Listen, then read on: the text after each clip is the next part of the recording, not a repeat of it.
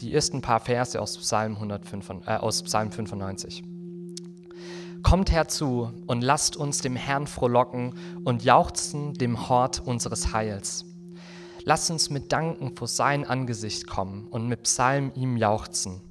Denn der Herr ist ein großer Gott und ein großer König über alle Götter. Denn in seiner Hand sind die Tiefen der Erde und die Höhen der Berge sind auch seins. Denn sein ist das Meer und er hat gemacht, das er gemacht hat, und seine Hände haben das Trockene bereitet. Kommt, lasst uns anbeten und knien und niederfallen vor dem Herrn, der uns gemacht hat. Denn er ist unser Gott und wir das Volk seiner Weide und Schafe seiner Hand. Lasst uns beten und dann gemeinsam in den Lobpreis starten. Gott, ich danke dir, dass du dieser wunderbare und wundervolle Schöpfer bist. Und ich danke dir, dass das bedeutet, dass du uns geschaffen hast und dass wir deine Geschöpfe sind. Und ich danke dir, dass wir erfahren dürfen, dass du uns wunderbar gemacht hast, dass du diese Welt wunderbar gemacht hast und dass du sie mit einer Genialität und mit einer Freude und Vielfalt geschaffen hast. Und Herr, wenn wir uns das klar machen, dann merken wir, dass es eigentlich unbeschreiblich ist und dass du unbegreifbar groß bist und dass du un unfassbar eigentlich bist. Und ich danke dir, dass du trotzdem uns nahe bist, dass wir dir nicht egal sind, dass wir mit dir in Kontakt treten dürfen, dass du dich uns offenbart hast in Jesus Christus. Und Herr, dir gebührt einfach alle Ehre. Und so bitte ich dich, dass du uns heute Abend deinen Geist schenkst, dass wir gemeinsam dich anbeten dürfen für deine Größe, für deine wunderbare Schöpfung, für das, was du Großes getan hast. Amen. Kapitel 3 die Verse 7 bis Kapitel 4, Vers 1. Also falls ihr mitlesen wollt, schlagt gerne in eurer Bibel Hebräer 3 auf.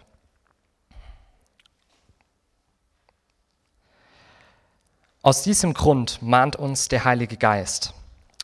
Wenn ihr heute die Stimme Gottes hört, dann verschließt euch seinem Reden nicht. Macht es nicht wie, die, äh, macht es nicht wie das Volk in der Wüste an jenem Tag als es gegen ihn rebellierte und ihn herausforderte. Damals, sagt Gott, haben mich eure Vorfahren herausgefordert und einen Beweis meiner Macht von mir verlangt, obwohl sie meine großen Taten mit eigenem Angesicht gesehen hatten. 40 Jahre lang haben sie sich immer wieder gegen mich aufgelehnt. Deshalb war mir jene ganze Generation zuwider. Ständig la lassen sie mich sich von ihren eigenen Wünschen irreleiten, sagte ich. Aber zu begreifen, welche Wege ich sie führen will, dazu waren sie nicht imstande. Schließlich schwor ich in meinem Zorn, niemals sollen sie an meiner Ruhe teilhaben. Achtet also darauf, Geschwister, dass keiner von euch durch eine rebellische Haltung dem Unglauben Raum gibt und sich vom, von dem lebendigen Gott abwendet. Ermahnt und ermutigt einander vielmehr Tag für Tag, solange dieses heute, von dem die Schrift spricht, noch andauert, damit niemand unter euch sich von der Sünde betrügen lässt und sich dadurch dem Wirken Gottes verschließt. Wir sind ja mit Christus verbunden und haben Anteil an dem, was ihm gehört, vorausgesetzt, wir halten mit aller Entschiedenheit an dem fest, was uns von Anfang an Zuversicht gab und weichen bis zuletzt nicht davon ab. Noch einmal zurück zu der bereits zitierten Schriftstelle. Wenn ihr heute die Stimme Gottes hört, dann verschließt euch seinem Reden nicht wie damals, als gegen ihn rebelliert wurde. Wer hatte denn Gottes Stimme gehört und sich dann trotzdem gegen ihn aufgelehnt? War es nicht das gesamte Volk, das unter der Führung des Mose aus Ägypten gezogen war? Wer erregt denn 40 Jahre lang Gottes Widerwillen? Waren es nicht die, die gegen ihn sündigten und deren Leben deshalb in der Wüste endete? Und wen meint Gott, als er schwor, niemals sollen sie an meiner Ruhe teilhaben? Er sprach von denen, die sich weigerten, auf ihn zu hören. Wir sehen also, was sie daran hinderte, das Ziel zu erreichen. Es war ihr Unglaube. Wie schrecklich wäre es, wenn einer von euch am Ende ebenfalls das Urteil hören müsste, er habe das Ziel nicht erreicht. Wir wollen alles tun, damit das nicht geschieht. Schließlich gilt Gottes Zusage nach wie vor. Das Wort des lebendigen Gottes.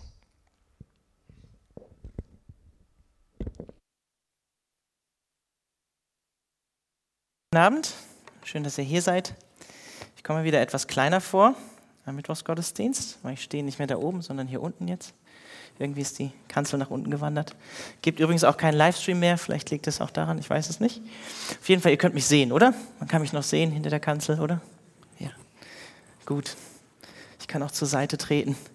Ja, wer von euch war letzten Mittwoch denn hier und dabei? Oder ja, oh, einige. Und haben die Predigt gehört? Also der Lukas hat schon gesagt, es ging äh, um Johannes ähm, 20. Es ging um den zweifelnden Thomas. Es ging um Zweifel, Unglaube und Glaube. Und irgendwie hat mich das nicht losgelassen. Ähm, ich habe heute überlegt bis mittags, was Gott einfach für euch hat oder worüber ich predigen soll. Und irgendwie hat mich das Thema weiter beschäftigt. Ich habe gerade den Predigtext äh, gehört. Israels warnendes Beispiel des Unglaubens. Für diejenigen, die nicht da waren letzten Mittwoch, ich hatte vier Punkte. Mein erster Punkt war, wir alle zweifeln von Zeit zu Zeit und sollten damit offen umgehen. Wir sehen das auch bei Thomas, der bekennt seine Zweifel offen und ehrlich auch vor den anderen Aposteln und sagt, wenn ich nicht in die Hände oder die Wundmale von Jesus sehe und seine Seite berühre, dann glaube ich nicht, dass er von den Toten auferstanden ist. Sollten offen damit umgehen, eine Kultur schaffen in der Gemeinde, wo wir über diese Dinge reden können, über Zweifel reden können. Denn da, wo wir sie verdrängen, da werden sie weiter an uns nagen. Und zweitens, wir sollten geduldig und barmherzig mit Geschwistern umgehen, die zweifeln. Ich finde das ähm, bezeichnend. Die, die Apostel, die haben den Thomas nicht ausgeschlossen aus ihrer Gemeinschaft, sondern wir als Christen, wir hoffen immer das Beste. Wir versuchen, die Leute mitzunehmen. Wir beten für, für Leute, die in Zweifel kommen und tragen sie mit in der Gemeinschaft. Und drittens, wir sollten nicht alle Zweifel über einen Kamm scheren habe ich gesagt. Der Thomas, der wollte, der wollte Beweise, der wollte Evidenz, der wollte das sehen und anfassen. Das war, er hat es sonst nicht geglaubt, das war sein, sein Ding, sein Problem, was er hatte. Aber es gibt zig verschiedene Gründe, warum Menschen zweifeln, warum Menschen in Zweifel geraten oder auch in Unglauben rutschen. Und viertens, wir sollten nicht beim Zweifel stehen bleiben oder im Unglauben verharren. Jesus will, dass wir ihm vertrauen, dass wir ähm, mit ihm zu den, also dass wir zu ihm kommen mit Zweifeln, dass wir uns öffnen, wie ich am, am Anfang gesagt habe, mein erster Punkt. Und Jesus sagt zu Thomas, sei nicht ungläubig, sondern glaube. Und Jesus ermutigt dich und mich in Vers 29 in Johannes 20, glücklich zu nennen sind die, eine Seligpreisung, die nicht sehen und trotzdem glauben. Das gilt für alle, die wir heute Abend hier sind, weil wir haben alle Jesus nicht persönlich mit, Augen, mit unseren eigenen Augen gesehen oder in die Seite gefasst oder seine Wundmale berührt. Und deshalb wurde auch das Johannesevangelium geschrieben. Der Apostel Johannes sagt, das alles wurde aufgeschrieben, damit ihr glaubt. Und in dem Text heute aus Hebräer 3 geht es ebenso um eine geschichtliche Begebenheit, so wie auch der Tod und die Auferstehung von Jesus aus der Vergangenheit, die aber Relevanz für uns, für dich und mich heute hat, im Hier und Jetzt Relevanz hat, auch wenn das vor knapp 3000 Jahren geschehen ist. Das Volk Israel in der Wüste als warnendes Beispiel für Unglauben, damit wir am Glauben festhalten, unsere Zuversicht, unsere Hoffnung in Jesus nicht wegwerfen und am Ende die Ziellinie erreichen, den Wettkampf des Glaubens beenden.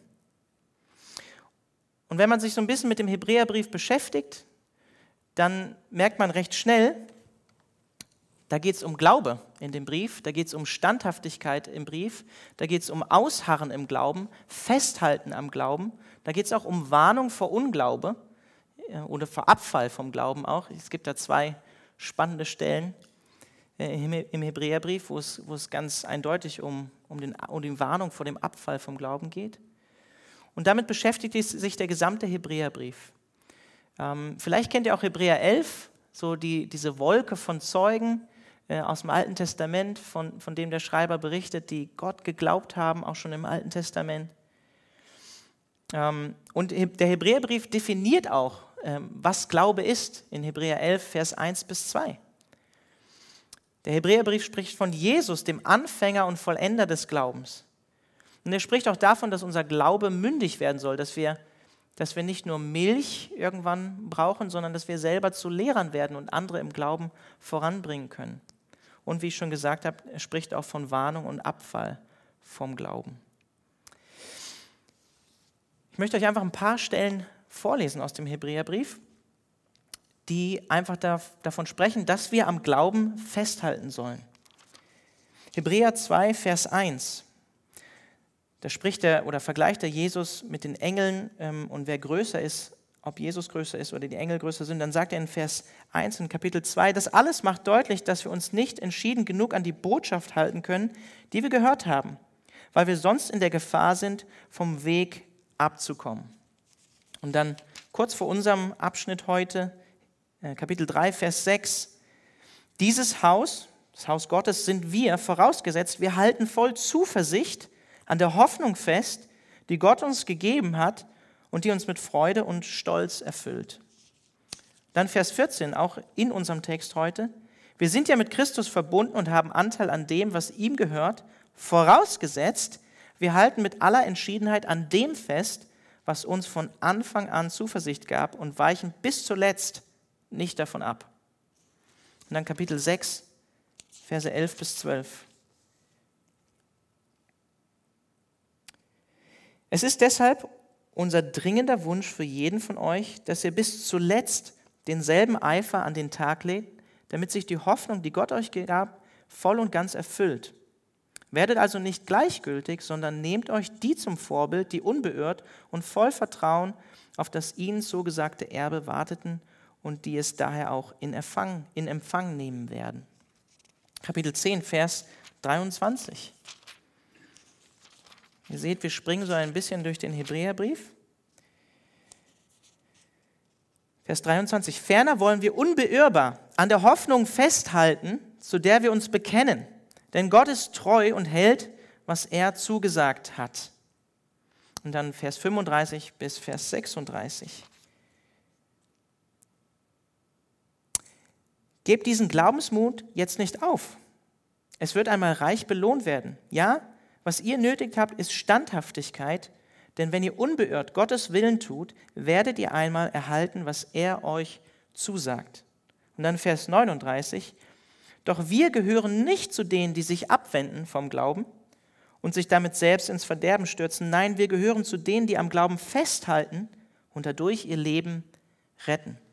Das alles sind einfach Beispiele, wo der Hebräerbrief uns ganz klar dazu ermutigt, an dem Bekenntnis zu Jesus Christus festzuhalten. Und das ist auch mein Wunsch für heute Abend für dich.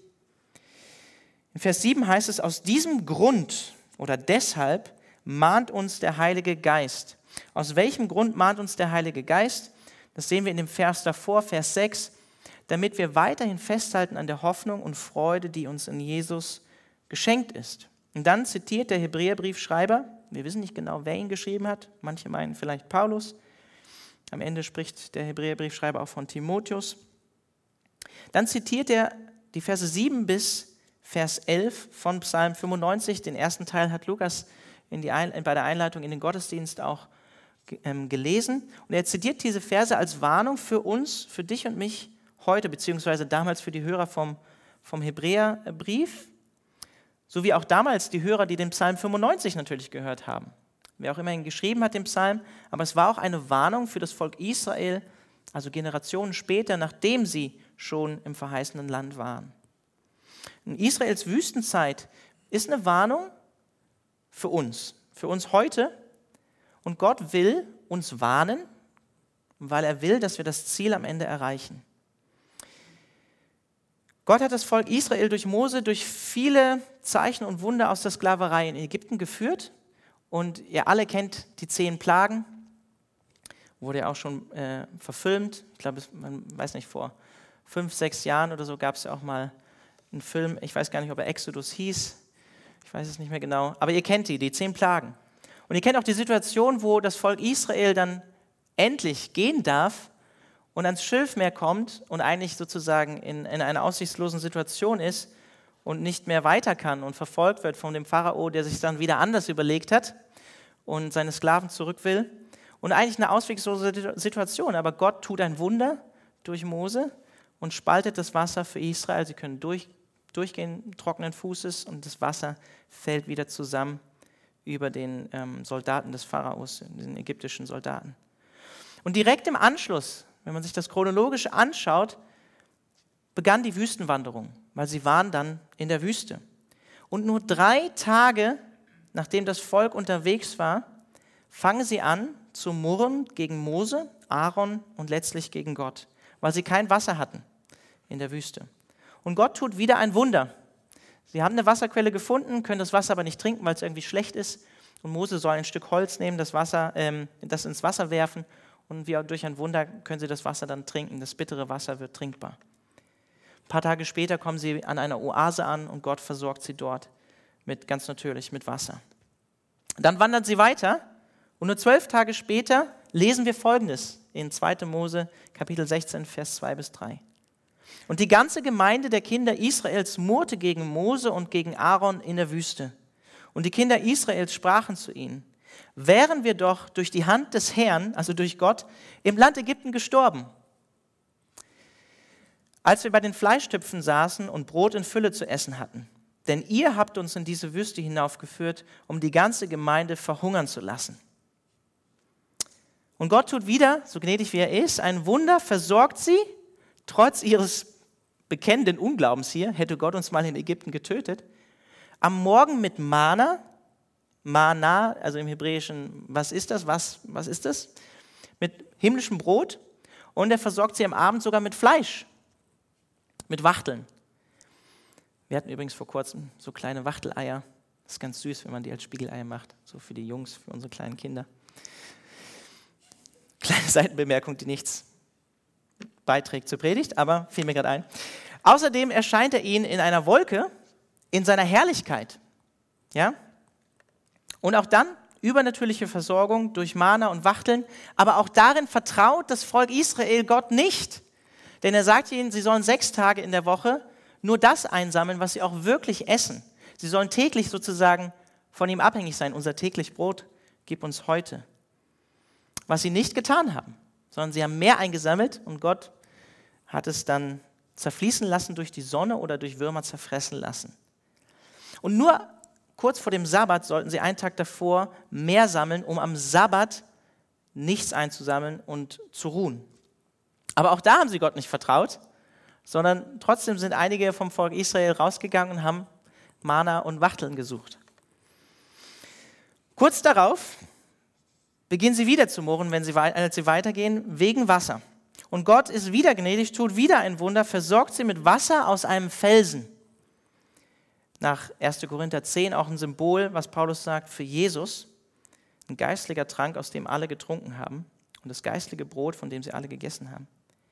Sind auch alle getauft worden, als sie durch das Schilfmeer gegangen sind.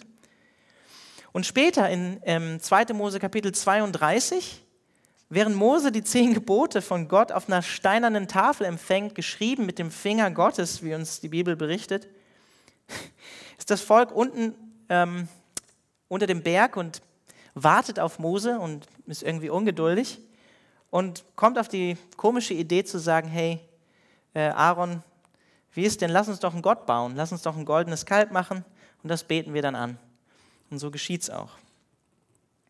Die Generation der Israeliten, die aus Ägypten gezogen waren und die die, die Wunder Gottes gesehen haben in Ägypten. Also ihr müsst euch das vorstellen, also wenn dem so war und das alles so geschehen ist, die haben diese zehn Plagen gesehen, diese Wunder, die Gott getan hat. Ähm, also wirklich verrückte Dinge, wenn ihr den Film vielleicht so ein bisschen in Erinnerung habt. Ist immer die Frage, dann ne? lassen wir, uns, lassen wir unser Denken von einem Film prägen, auch ob das die Passion Christi ist oder irgendwas anderes oder eher von der Bibel. Aber trotzdem, sie haben wunderbare, also wunderbare Sachen gesehen. Sachen, die über unseren Verstand hinausgehen, Wunder, die Gott getan hat. Und auch während ihres Auszuges aus Ägypten haben sie gesehen, wie Gott an ihnen gehandelt hat. Und auch in der Wüste haben sie es gesehen. Ich habe es gerade erzählt. Und trotzdem haben sie auf Gott nicht gehört und ihm nicht vertraut. Und das schon kurze Zeit, nachdem sie durch ein Wunder aus Ägypten, aus der Sklaverei von Gott befreit wurden. Und dennoch war Gott gnädig und barmherzig und ließ weiter Zeichen und Wunder geschehen. und sie glaubten und vertrauten ihm dennoch nicht. Das ist das, was der Hebräerbriefschreiber hier sagt, wo er Psalm 95 zitiert, was die NGÜ hier in Vers 8 mit verschließt euch seinem Reden nicht übersetzt. Sie hatten ein verstocktes Herz. Und in Vers 10 heißt es ähnlich nochmal, dass sie mit ihrem Herzen immer wieder in die Irre gingen. Sie Gott nicht geglaubt haben, ihm nicht vertraut haben. Und das zeigt eindeutig, dass wir als Menschen trotz der großen Wunder und vielleicht dem Eingreifen von Gott, so wie das das Volk Israel erlebt hat, fähig dazu sind, Gottes Wunder zu sehen und dennoch nicht zu vertrauen, dennoch nicht zu glauben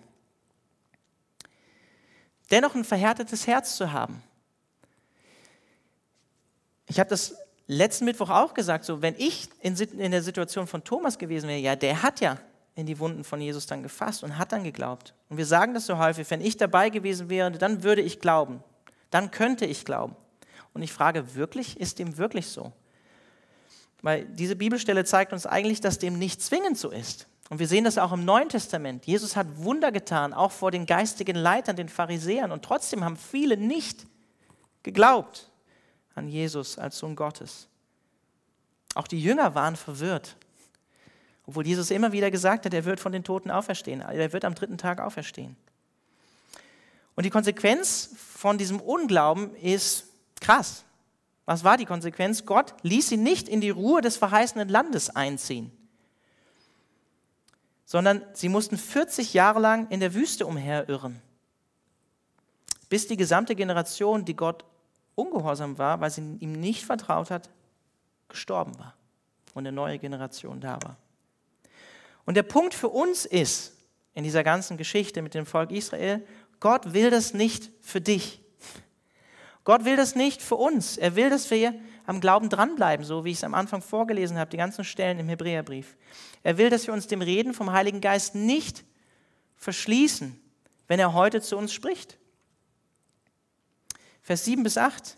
Ich lese nochmal vor. Wenn ihr heute die Stimme Gottes hört, und das gilt auch für heute, dann verschließt euch seinem Reden nicht. Vers 14.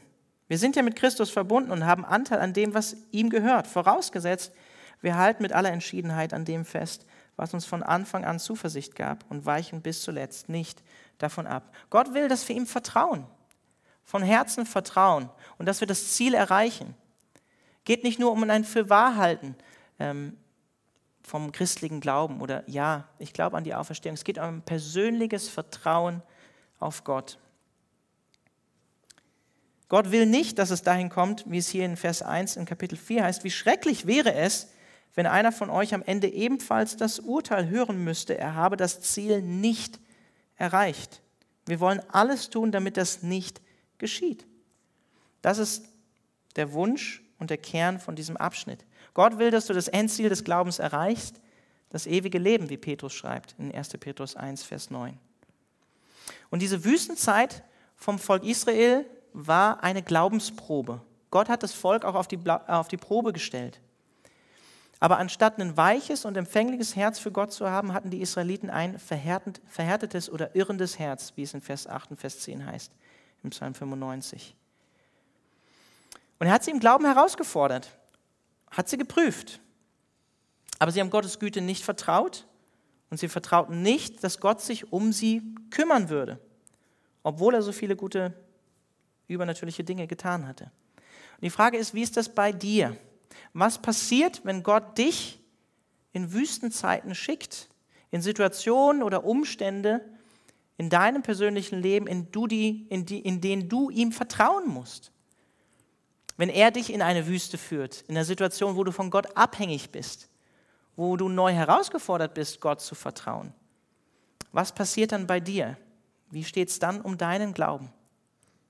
Denn häufig, glaube ich, ist es so, wir vertrauen Gott, bis er uns in die Wüste führt, wo wir dann tatsächlich darauf angewiesen sind, ihm zu vertrauen.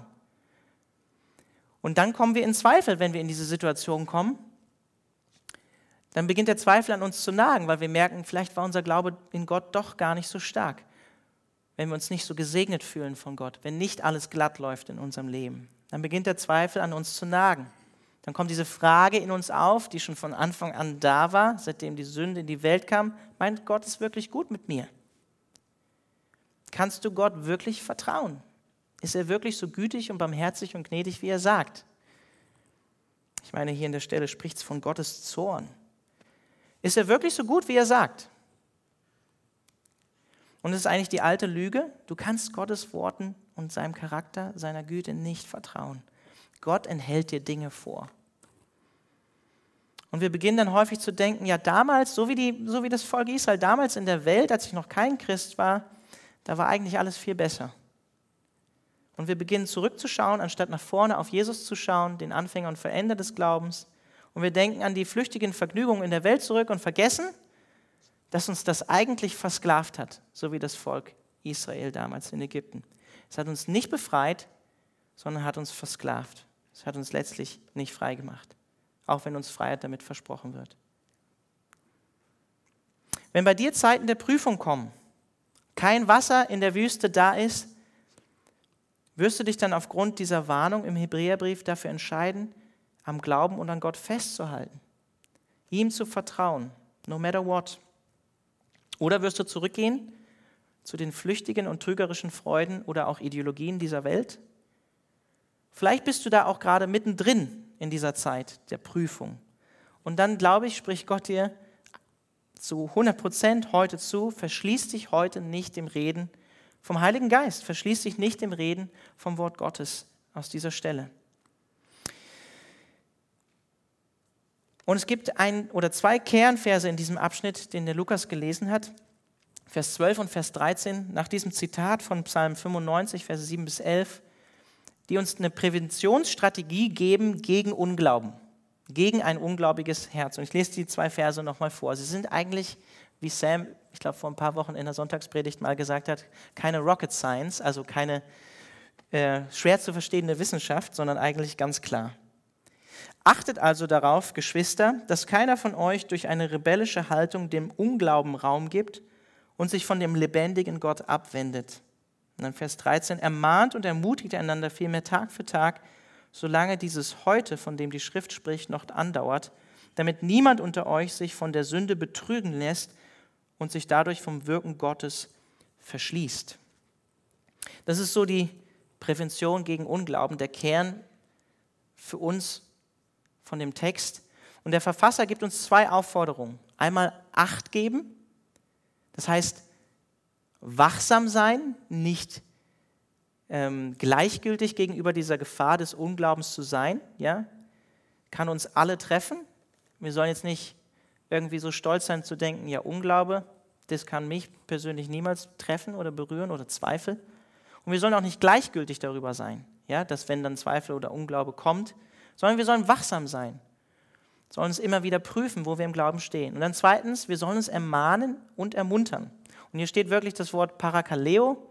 Das kann man auch zusammen übersetzen wie zurufen. Und es hat tatsächlich diese beiden Bedeutungen. Einmal, dass, wir, dass man sich ermahnt, also auch schwierige Dinge anspricht, zum Beispiel Sünde, offene Sünde im Leben eines Bruders oder einer Schwester. Und auch den, den, ähm, die Bedeutungsnuance, dass man sich ermutigt im Glauben. Ja, so wie es der Lukas oder wie es im Psalm 95 auch heißt, dass man Gott Psalm singt, dass man Gott, ähm, ja, dass man sich gegenseitig, wie es in Epheser heißt, ermutigt durch geistliche Lieder zum Beispiel. Dass wir uns im Glauben erbauen und trösten. Und das Interessante ist, vielleicht ist es euch aufgefallen, der, der Verfasser vom Hebräerbrief, der spricht hier schon im Plural. Ja? Wir sind in die christliche Gemeinschaft gestellt um uns gegenseitig zu ermahnen, zu ermuntern und aufeinander Acht zu geben. Und wir haben eine gegenseitige geistliche Verantwortung füreinander. Und ich möchte einfach daran erinnern, dass dem so ist. Nicht nur, nicht nur der, der Pastor hat die Verantwortung dafür, sondern ihr habt Verantwortung füreinander. Und das sagt der Text hier. Das nimm, also nimm das mal mit heute für dich. Du hast eine Verantwortung für den oder diejenige, die rechts oder links neben dir sitzt. Wenn, das, wenn du sagst, das ist deine Gemeinde, in die kommst du, in der lebst du Gemeinschaft, setzt natürlich auch Beziehung voraus, dass ich die Leute ein Stück weit kenne. Ich weiß, das ist manch, also hier am Mittwochabend, wenn man regelmäßig kommt und im Hauskreis ist, ist das hoffentlich noch möglich. Und ja, ähm, wenn hier sonst nicht bei Corona-Zeiten natürlich 500 Leute, 600 Leute in die Gemeinde, in den Gottesdienst kommen, wird es dann schon schwieriger. Aber das ist Gottes äh, Verantwortung, die er uns gegeben hat, Verantwortung füreinander. In Lukas 22, Vers 31 bis 32 sagt Jesus zu Petrus, der Herr aber sprach, Simon, Simon, siehe, der Satan hat euer begehrt, euch zu sichten wie den Weizen, also euch den Glauben zu nehmen. Ich aber habe für dich gebetet, dass dein Glaube nicht aufhöre, spricht dem Jesus zu. Und dann sagt er, und wenn du einst zurückgekehrt bist, ihr kennt diese Geschichte von Petrus, der Jesus verleugnet, so stärke deine Brüder. Also Jesus sagt ihm schon voraus, was seine Aufgabe ist, wenn er wieder zum Glauben zurückkehrt oder Jesus wieder treu ist und sein Glaube wieder hergestellt ist, dass es seine Aufgabe ist, seine Geschwister im Glauben zu stärken. Und das ist auch deine Aufgabe und meine Aufgabe. Die neue Genfer Übersetzung übersetzt hier rebellische Haltung des Unglaubens. Wörtlich steht hier wirklich tatsächlich ein böses Herz des Unglaubens zu haben. Und in Hebräer 11, Vers 6 heißt es auch, ohne Glauben können wir Gott nicht gefallen. Interessant ist auch hier die Formulierung, Abfall, also dass in uns kein Herz, böses Herz des Unglaubens ist, im Abfall oder was im Begriff steht, vom lebendigen Gott abzufallen. Und das betont ja, ich finde diese Betonung auf lebendigen Gott äh, so interessant, dass Gott lebt und nicht tot ist, wie Nietzsche sagt. Gott ist tot, wir haben ihn getötet. Zarathustra, der Mann mit der Laterne, falls ihr es mal gelesen habt oder wisst. Auch wenn wir nicht an ihn glauben, Gott ist lebendig, das, das sagt es hier. Hebräer 10, Vers 31 heißt es dann auch, ist diese Formulierung auch wieder da, vom lebendigen Gott, auch in einem, in einem Abschnitt, wo es um Warnung geht, dem vom Glauben abzufallen. Ich lese die Stelle, diesen kleinen Satz Ah, trotzdem vor, auch wenn er herausfordernd ist. Ja, es ist schrecklich, schreibt der Hebräerbriefschreiber, dem lebendigen Gott in die Hände zu fallen, ohne dass Jesus dazwischen steht. Und die Bibel sagt viel über unser Herz. Zum Beispiel Jeremia 17, Vers 9. Überaus trügerisch ist das menschliche Herz, bösartig. Wer kann es ergründen? Oder Sprüche 4, Vers 23, kennt ihr, die meisten kennen ihn. Mehr als alles andere behüte dein Herz, denn von ihm geht das Leben aus. Deswegen sollen wir unser Herz natürlich auch behüten, aufeinander Acht haben, damit kein Unglaube in diesen Herzen wächst und greift. Ein verstocktes, böses, rebellisches Herz führt über den Unglauben in letzter Konsequenz zum Abfall von Gott, das sagt Vers 12. Und die christliche Gemeinschaft, in die Gott uns gestellt hat, die sollen uns davor bewahren, indem wir aufeinander Acht haben, uns gegenseitig ermahnen und erbauen. Hebräer 10, Vers 24 bis 25. Lasst uns festhalten am Bekenntnis der Hoffnung, ohne zu wanken, denn er ist treu, der die Verheißung gegeben hat. Und lasst uns aufeinander Acht geben, damit wir uns gegenseitig anspornen zur Liebe und zu guten Werken, indem wir unsere eigene Versammlung, Gemeindeversammlung nicht verlassen, wie es einige zu tun pflegen, sondern einander ermahnen. Und das umso mehr, als ihr den Tag der Wiederkunft Jesu herannahen seht. Was heißt es praktisch? Aufeinander Acht geben, einander ermahnen, einander erbauen. Ich glaube, da kann man viele Beispiele für anführen, aber es, es, heißt auf jeden Fall, so wie es auch hier in, Vers, äh, in Kapitel 10 heißt vom Hebräerbriefschreiber, dass wir in einer echten, authentischen Gemeinschaft leben, dass wir verbindlich in der christlichen Gemeinschaft leben, dass wir verbindliche Beziehungen in christlichen Freundschaften leben. Das können aber auch so banale Dinge sein wie unsere Sprache, wie wir als Christen miteinander sprechen. Es kann unsere Kleingruppe sein, es kann der heutige Gottesdienstbesuch sein, es kann das Gebet für einen Bruder oder für eine Schwester sein. Es kann auch sein, welche Filme oder welche Musik oder welche Bücher wir unserem Bruder, unserer Schwester empfehlen oder nicht empfehlen sollten. Es kann auch bedeuten, manchmal die Wahrheit in Liebe auszusprechen. Ich hatte tatsächlich auch mal die Situation während meinem Studium, äh, Theologiestudium, dass ich einem Kommiliton, mit dem ich zusammen gewohnt habe, mit einer WG auch sagen musste, so wie du jetzt gerade lebst, lebst du in Sünde und es wird nicht gut für dich sein. Manchmal ist auch das dran, das zu sagen. auch wenn es nicht, nicht einfach ist und schwerfällt, das zu tun. Was verstockt unser Herz und führt in tieferen Unglauben? Und die Antwort gibt uns Vers 13b, Sünde. Ich lese den Vers nochmal vor. Ermahnt und ermutigt einander vielmehr Tag für Tag, jeden Tag, solange dieses heute, von dem die Schrift spricht, noch andauert, damit niemand unter euch sich von der Sünde betrügen lässt und sich dadurch dem Wirken Gottes, dem Wirken Gottes ergänzt die NGÜ, verschließt. Sünde betrügt uns. Sünde verspricht uns etwas, was sie nicht hält. Hebräer 11, Vers 25, Mose als Beispiel. Mose wollte lieber mit dem Volk Gottes leiden, als sich dem flüchtigen Genuss der Sünde hinzugeben.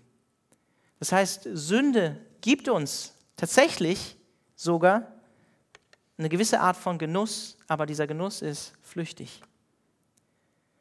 Verhärtet letztlich unser Herz, die Sünde, macht uns geistlich unempfänglich und blind für geistliche Dinge, blind für Gott. Ja, in Epheser 2 heißt es sogar, wir waren geistlich tot durch die Sünde. Sünde führt uns in Bindungen, führt uns in Abhängigkeiten. Hebräer 12, Vers 1, legt die Sünde ab, die euch so leicht umstrickt. Sünde führt uns letztlich in den geistlichen und sogar auch physischen, Sto physischen Tod. Deshalb warnt Hebräer 10, Vers 26 bis 31 vor einem Leben in kontinuierlicher, unbekannter Sünde, weil wir die Gnade von Jesus in billige Gnade verkehren. Und Hebräer 12, Vers 14 sagt auch, ohne die Heiligung, das heißt, ohne die verändernde Kraft, die in unserem Leben durch Gottes Geist sichtbar wird, und das Aufgeben und Lassen von Sünde werden wir Gott nicht schauen, sagt der Hebräerbrief. Ohne die Heiligung werden wir Gott nicht schauen. Hebräer 12, Vers 14. Und leider ist Sünde häufig der Anfang von allem Zweifel und Abfall und Unglauben und findet häufig darin seinen Ursprung, weil wir betrogen werden von der Sünde und verhärtet werden in unserem Verhalten, weil wir an der Sünde festhalten wollen und weil wir in unserem Herzen wissen, unser Herz ist eigentlich rebellisch und wir glauben, was, was tun wir eigentlich? Wir glauben Gott nicht. Wir denken, wir müssten eigentlich, das tut, das tut mir, das ist besser für mich, das ist gut für mich, obwohl Gott sagt, es ist nicht gut für dich. Wir lieben die Sünde dann mehr als Jesus und wir sind rebellisch in unserem Herzen. Und ich weiß, dass dieser Text, damit komme ich auch jetzt schon zum Schluss, dass dieser Text eine, eine echte Warnung für uns ist und ziemlich herausfordernd aber gleichzeitig auch eine Einladung, nicht den gleichen Fehler zu machen wie die Israeliten damals. Und Gott schenkt uns dieses Beispiel und wir, wir sehen das auch an anderen Beispielen in der Geschichte. Wenn, wenn wir auf das Leben von, von anderen Gläubigen schauen und wenn wir sehen, wohin manche, manche Dinge, die klein anfangen, hinführen, dann sollte uns das tatsächlich eine Warnung sein. Und wir sollten nicht so stolz sein zu meinen, dass das nicht mit uns machen würde oder dass es uns nicht trifft. Und ich, hier sitzen einige junge Leute, ich weiß nicht, wie viele von euch schon verheiratet sind, ich bin seit sieben Jahren verheiratet. Aber häufig beginnt das auch mit einem Partner, den ich mir suche, der ungläubig ist. Ich kann dir nicht das Versprechen geben, dass du im Glauben bleibst, wenn du mit einer Person zusammenbleibst oder die Ehe dann auch eingehst, die nicht an Jesus glaubt. Das ist Gottes Gnade, wenn wenn diese Person auch zum Glauben kommt. Häufiger ähm, Schritt, der in diese Richtung geht oder gehen kann, wenn Gott nicht gnädig ist. Und gleichzeitig ist dieser Text auch eine Ermutigung, unsere Verantwortung füreinander wahrzunehmen, im alltäglichen Zusammenleben, äh, in der Freundschaft, die Gott uns geschenkt hat, untereinander als Christen und auch in unserer Gemeinde. Amen. Ich bete noch. Ich dürft gerne hochkommen auf die Bühne. Ja, Jesus, wenn wir so den Hebräerbrief anschauen und ja, die doch teilweise echt krassen Aussagen, die auch drin sind, die uns auch erschrecken können, dass es schrecklich ist, in die Hände des lebendigen Gottes zu fallen. Und dass uns auch dieser Text, den wir heute gelesen haben, warnt davor, dass in uns, in uns kein, keine Einstellung, kein Herz ist von einem Abfall vom lebendigen Gott, ähm, dann kann uns das auch erschrecken. Und ich bete darum, Herr, dass, ähm, dass es auch eine Warnung sein darf für den einen oder anderen heute Abend hier. und dass er es nicht verstreichen lässt, sondern dass er hört, was der Heilige Geist ihm vielleicht heute Abend zugesprochen hat. Heute, wenn du, deine, wenn du ähm, die Stimme vom Heiligen Geist, die Stimme Gottes hörst, verstock dein Herz nicht. Und ja, du, hast, du sprichst durch dein Wort heute zu uns. Du sprichst durch den Hebräerbrief zu uns. Und ich bete darum, Herr, dass du uns ja, gnädig bist und dass du in unsere Herzen eingreifst, wo wir auf einem Weg des Unglaubens sind. Sei du gnädig und führe uns wieder auf den rechten Weg. Ich danke dir dafür, dass es auch in dem Psalm 95 heißt, dass du unser Hirte bist und dass, du, dass wir die Schafe von deiner Weide sind in Vers 7. Ähm, und ich bete darum, Herr, dass, dass ähm, der eine oder andere, der heute Abend vielleicht hier ist oder auch die Predigt hört, dass er leben darf, dass du ihm nachgehst. Vielleicht durch einen Bruder oder eine Schwester, vielleicht auch ganz persönlich durch die Kraft von deinem Heiligen Geist und dass du sie zurückbringst zur Herde, zur Gemeinschaft der Gläubigen. Amen. Ansonsten treffen wir uns draußen vor der Tür unter Abstand. Bis bald.